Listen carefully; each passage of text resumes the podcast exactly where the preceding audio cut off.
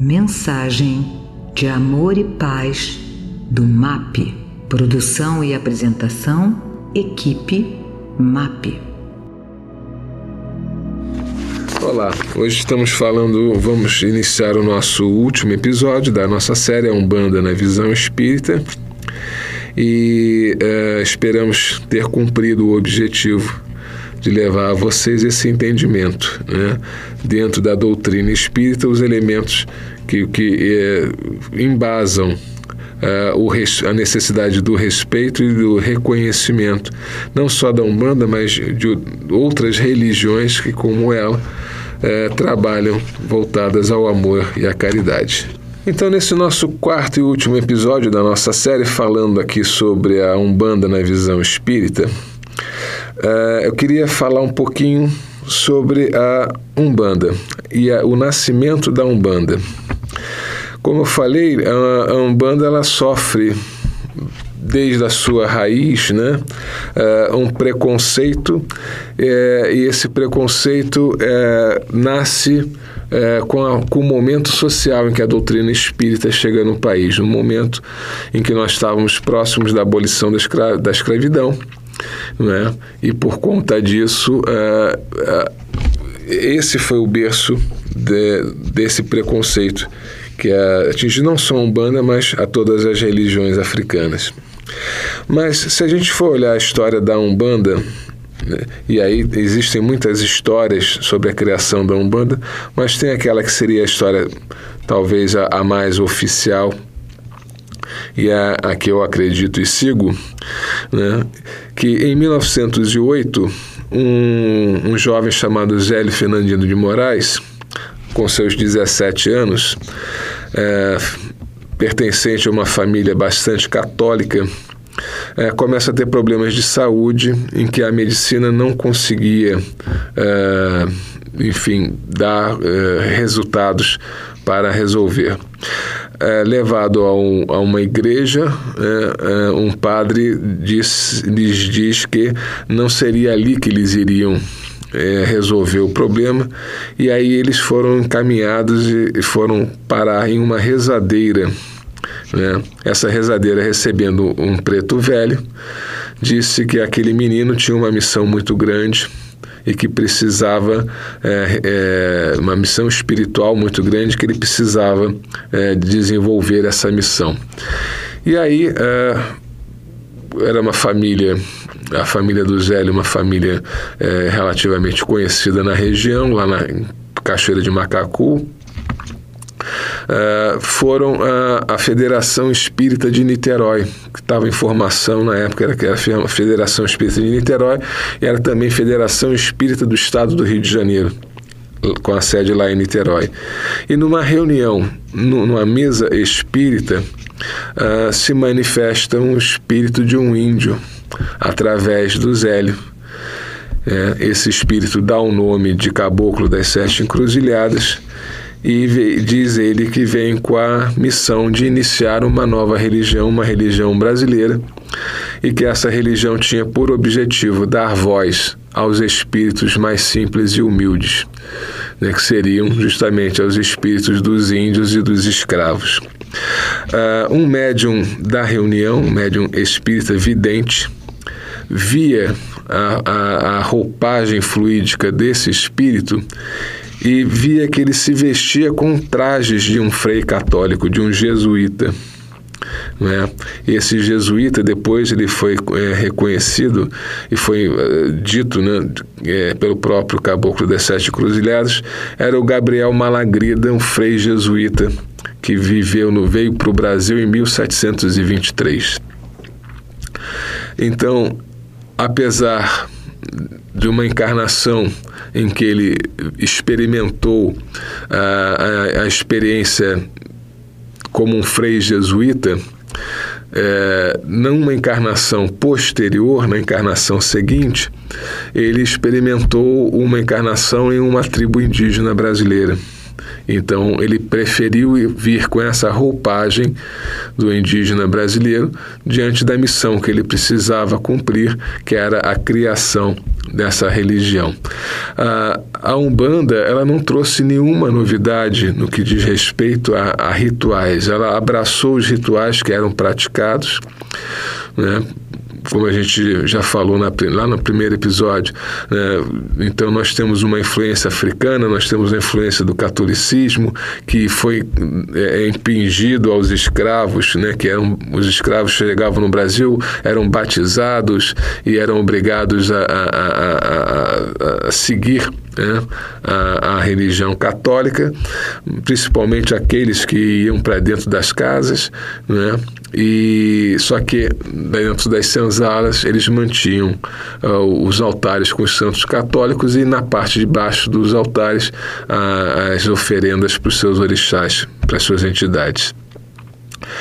É, então, é, ele poderia ter se apresentado né, é, como Frei Malagrida, é, mas dentro da missão que ele vinha é, desenvolver, ele então veio com a, com a figura do indígena brasileiro. Muitos espíritos que se apresentam dentro das linhas de Umbanda, como pretos velhos, como antigos escravos, como indígenas, nunca tiveram encarnações como escravos, nunca tiveram encarnações como, como indígenas. Né? É, um dos, dos, dos espíritos que trabalhava dentro desse início da Umbanda, que, era um espírito chamado Orixá Malé, e que cuidou de toda a parte do desenvolvimento mediúnico dentro da tenda espírita Nossa Senhora da Piedade e trabalhava com, com, com os trabalhos de magia para o desmanche de magia, né, quando, com, com, né, fazendo os trabalhos contrários para acabar com as demandas de magia negra, principalmente. Ah, esse Orixá Malé era um espírito de um príncipe malaio. Né?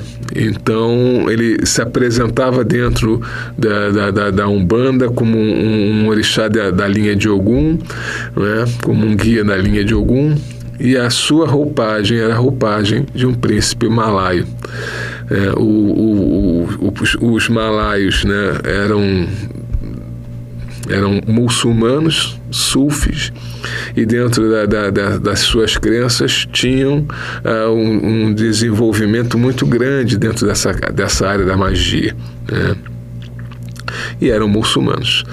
É, é, então, é, essa questão do espírito se apresentar com uma linguagem errada, se apresentar com uma roupagem de um preto velho, com a roupagem de um caboclo, ele tem muito mais a ver na necessidade da identificação daquelas pessoas mais humildes que iriam buscá-los, né, que iam levar a eles seus problemas, iam, iam buscar com eles a solução para os seus problemas diferente muitas vezes daqueles ambientes mais pomposos, mais, mais é, é, rigorosos, mais.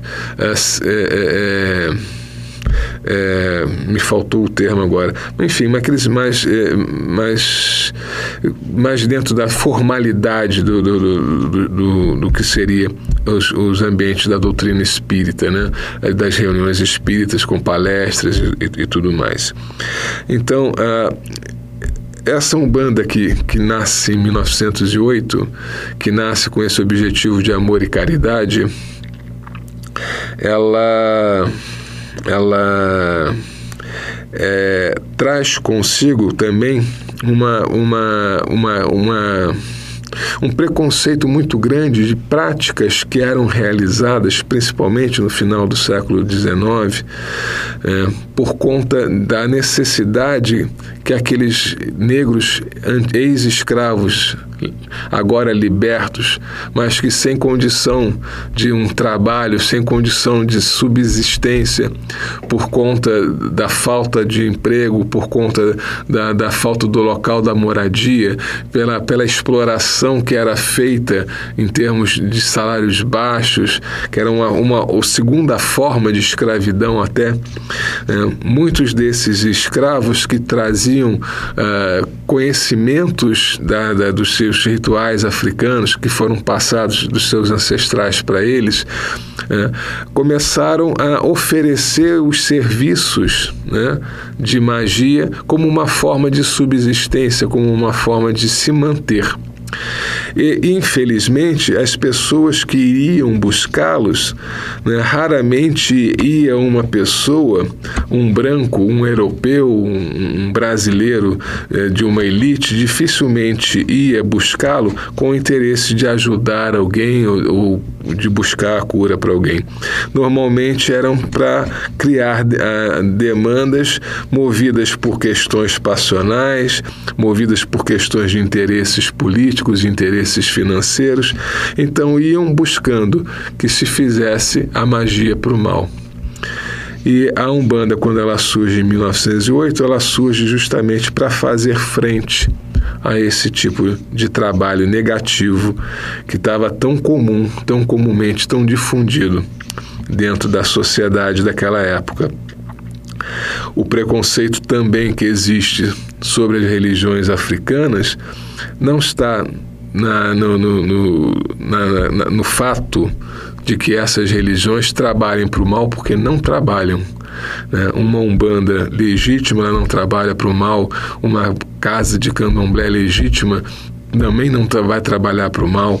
É. O que acontece é que é, essa prática errada e que ainda, infelizmente, ainda hoje é, nós vemos, ela é, acabou criando esses estigmas que foram incorporados, foram colocados nessas nossas religiões autênticas né, por conta da, da, da, falta de interesse, muitas vezes, das pessoas buscarem compreender o que são essas religiões. Então, só para a gente finalizar, uh, dentro do que a doutrina espírita fala, nós temos alguns nomes de importância dentro da, da, da, da doutrina espírita que, a, que falam sobre essa questão da, da seriedade da religião de Umbanda, que falam da legitimidade da religião de Umbanda. Nomes como Chico Xavier, como Divaldo, como Raul Teixeira, né, que diversas vezes expressaram, né, é, é, se expressaram de forma positiva com relação à, à religião de Umbanda. É, e dentro da, da Revista Espírita de 1865, tem um artigo que fala nova tática dos adversários do espiritismo, né? Porque naquela época o espiritismo sofria grande preconceito, né? Uh, então eu falava que a doutrina não é ambígua em nenhuma das suas partes. É clara, é precisa, é categórica nos mínimos detalhes. Só a ignorância e a má-fé podem enganar-se sobre o que ela aprova ou condena. É, pois, um dever de todos os espíritas sinceros e devotados repudiar e desaprovar abertamente em seu nome os abusos de todo gênero que pudessem comprometê-la, a fim de não lhes assumir a responsabilidade. Pactuar com os abusos seria cumpliciar-se com eles e fornecer armas aos adversários. Ou seja, é, nós sabemos que a doutrina ela não condena a ninguém. Ela diz que nós somos responsáveis por nossos atos, por nossas escolhas. Nós temos o nosso livre-arbítrio. No momento que nós nos escolhemos, escolhemos nos filiar a uma determinada doutrina ou a outra, é, essa doutrina sendo sincera, sendo objetiva, direcionada ao bem, é, ela é tão merecedora de crédito quanto qualquer outra. Então, aqueles que, é, dentro da doutrina espírita, é, é, desenvolvem e, alimentam qualquer tipo de preconceito com relação a qualquer tipo de doutrina, precisam, antes de mais nada, pelo estudo, pelo conhecimento, né, buscar eh, os fundamentos dessas, eh, dessa, dessas religiões, entender como é a prática dessas religiões, antes de difundir qualquer tipo de, uh, de, de, preconceito, antes de alimentar qualquer tipo de preconceito. Né? Dentro da doutrina espírita, a visão que ela tem da Umbanda é uma visão de respeito, é uma visão de irmandade, é uma visão de amor. Né? E essa, para mim, é a visão é, é, a visão espírita, que é a, é a Umbanda, né? dentro da, da visão espírita. Espero que tenha, é, tenha sido de, de bastante, é, enfim, bastante útil para todos vocês essa, esse conhecimento que nós podemos lhes oferecer e é, nos próximos, nos próximos é, podcasts serão abordados outros assuntos também indo de encontro ao que vocês é, sugeriram para os temas, tá bom? Muito obrigado a todos pela companhia de vocês.